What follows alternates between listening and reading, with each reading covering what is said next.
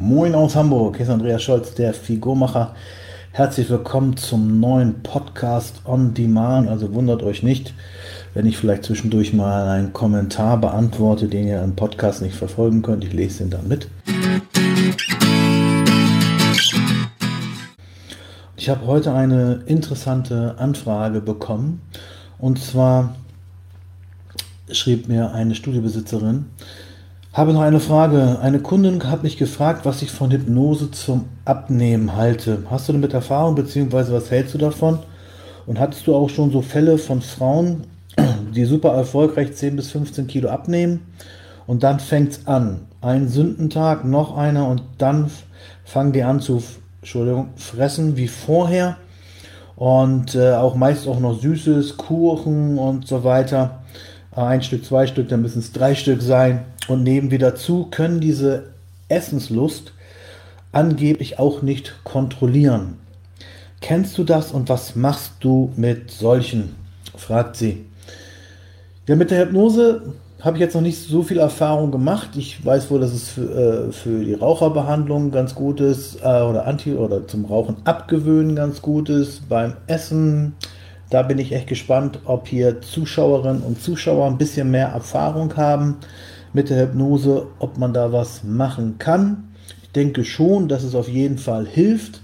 Genauso wie es hilft, äh, entsprechende Hörbücher zu hören gegen Essenslüste. Ähm, kann ich mir auch vorstellen, beziehungsweise habe ich auch mal gehabt, so ein Buch, äh, ein Hörbuch zum Abnehmen. Das fand ich ganz gut, dass man da nochmal so äh, abends vorm Schlafengehen entsprechend äh, Text gehört hat. Also, Hypnose, wie gesagt, noch nicht so die Erfahrung gemacht. Mit der anderen Geschichte schon. Also wenn jemand abgenommen hat und dann wieder anfängt zu essen und kann nicht mehr aufhören zu essen, muss immer weiter essen, er hat seine Essenslust oder seine äh, Essenslust nicht im Griff. Fangen wir mal ganz kurz hier mathematisch an. Also die hier steht, äh, die Frauen haben super erfolgreich 10 bis 15 Kilo abgenommen. Das gibt's.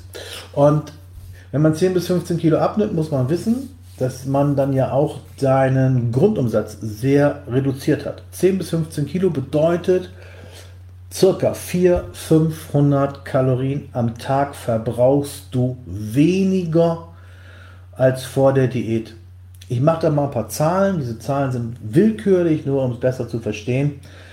Wenn jemand 2000 Kalorien normalerweise verbraucht, ähm, also als zum Halten des Gewichts und isst dann 1200, dann wird er auf jeden Fall abnehmen.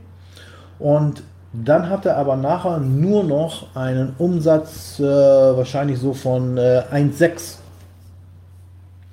Und wenn natürlich dann nach der Diät nur 1,6 nur noch verbrauchst, dann bedeutet das ja, dass du ähm, dann insgesamt weniger verbrauchst. Wenn du dann genauso viel isst wie vorher, allein schon genauso viel wie vorher, wirst du schon zunehmen, weil der Körper nicht mehr so viel verbraucht.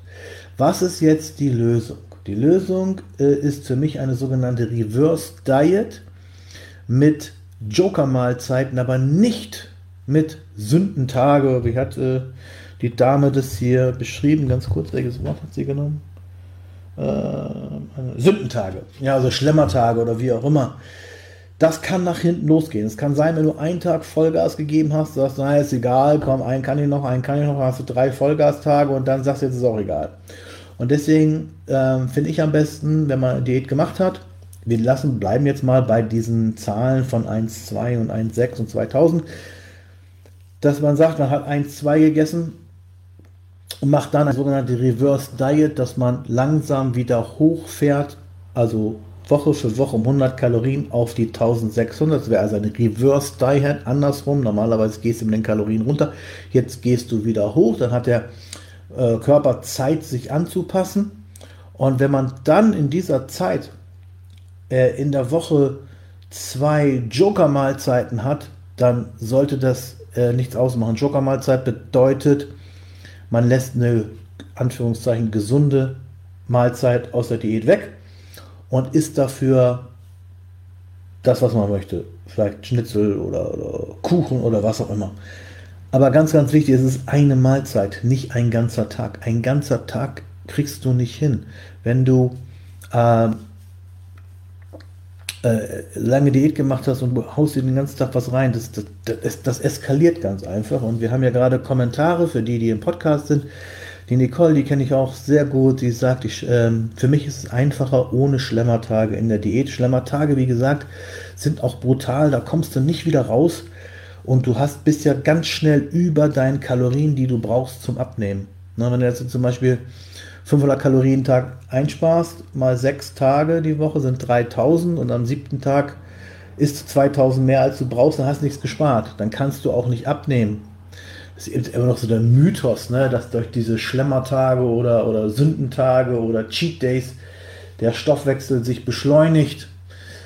Ja, das ist, glaube ich, eher so ein Mythos. Das kann sein bei sehr schweren Menschen oder sehr muskulösen Menschen, aber bei jungen oder bei, bei Frauen, die wenig Muskeln haben, wird das äh, nicht funktionieren. Die müssen wirklich aufpassen. Und deswegen mein Rat, wenn du Diät gemacht hast, kümmere dich auch um die Zeit danach mit einer sogenannten Reverse Diet. Nimm Joker Mahlzeiten, Mahlzeiten, nicht Tage. Das geht nach hinten los mit rein.